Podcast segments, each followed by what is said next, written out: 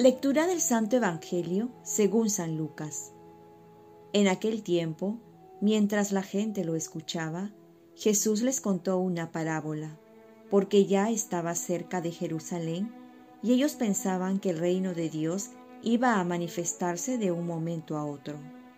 Dijo pues, un hombre de familia noble se fue a un país lejano para conseguir el título de rey y volver después llamó a diez siervos suyos y les repartió diez onzas de oro, diciéndoles, negocien hasta que vuelva.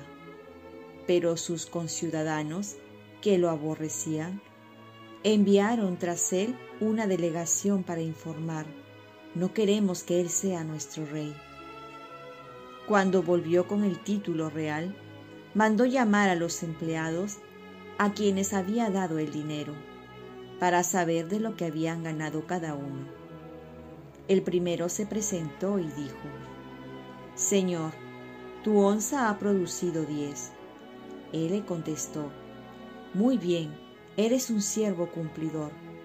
Como has sido fiel en lo poco, tendrás autoridad sobre diez ciudades.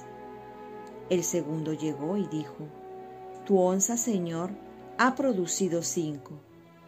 A ese le dijo también, pues toma tú el mando de cinco ciudades. El otro llegó y dijo, Señor, aquí está tu onza, la he tenido guardada en el pañuelo. Tenía miedo, porque eres hombre exigente que reclamas lo que no prestas y cosecha lo que no siembras. Él le contestó, Por tus propias palabras te condeno, siervo malo.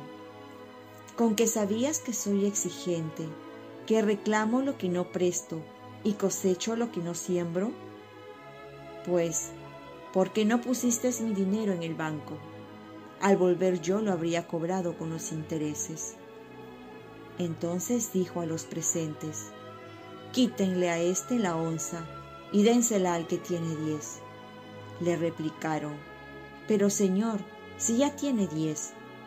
Y yo les digo, Al que tiene se le dará pero al que no tiene se le quitará hasta lo que tiene. Y a esos enemigos míos, que no me querían por rey, tráiganlos aquí y mátenlos en mi presencia. Dicho esto, Jesús caminaba delante de ellos subiendo a Jerusalén. Palabra del Señor. Paz y bien. Si conociéramos los talentos que Dios nos ha dado, no pediríamos más. Nos encontramos nuevamente con la parábola de los talentos en la que se comprende que en este caso es dinero o riquezas, en la que un hombre de familia noble da a sus siervos para que al regreso recupere lo entregado y premie a los que han sabido invertirlo. Podemos deducir que Dios nos da a nosotros muchas riquezas para saber invertirlas en la vida. Y cuando nos encontremos con Él, sepamos dar cuenta de ello y ser premiados o castigados.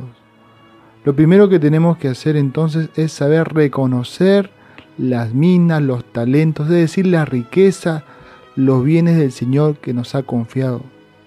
Y aquí podemos hacer una lista inmensa, ya que muchos desconocen los bienes del Señor y menciono algunos para tomar en cuenta, comenzando por los talentos, habilidades personales.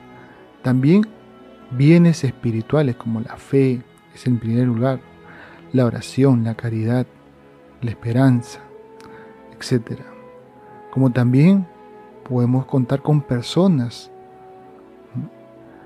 que han sido una bendición para nuestras vidas, eh, sobre todo los más cercanos, nuestras familias, sacerdotes, buenas amistades, que también han sido una riqueza en nuestra vida podemos también contar con las oportunidades que nos han ayudado a crecer, hasta las mismas dificultades y problemas que Dios ha permitido para nuestro bien.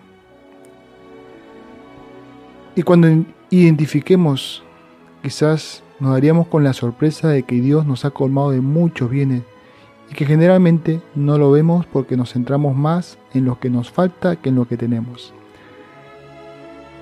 Y si lo tenemos es, no es tanto para provecho único, sino también para el provecho de la sociedad, de la iglesia, para construir el reino de Dios entre nosotros. Por último, no olvidemos que Dios es tan generoso, que dice que no se deja ganar en generosidad. Por ello, entrega a cambio de una buena administración de sus bienes, en este caso una onza, lo cambia por una ciudad entera, como recompensa. Así es el Señor, que da mucho más de lo que nosotros le damos. Por ello, solo cabe vivir agradecido y ser generosos también. Oremos, Virgen María, ayúdame a descubrir los muchos bienes, muchos talentos, muchos dones que el Señor me ha confiado para administrarlo para el bien de los demás. Ofrezcamos nuestro día. Dios Padre nuestro, yo te ofrezco toda mi jornada, mis oraciones, pensamientos, afectos, deseos, palabras, obras, alegrías y sufrimientos, en unión con el corazón de tu Hijo Jesucristo, que sigue ofreciéndose a ti en Eucaristía para la salvación del mundo. Que el Espíritu Santo que guió a Jesús sea mi guía y mi fuerza en este día para ser testigo de tu amor. Con María, la Madre del Señor y de la Iglesia, te pido por las intenciones del Papa y para que sea en mí tu voluntad. Y la bendición de Dios Todopoderoso, Padre, Hijo y Espíritu Santo, descienda sobre ti. Cuenta con mis oraciones, que yo cuento con las tuyas. Y que tengas un santo día.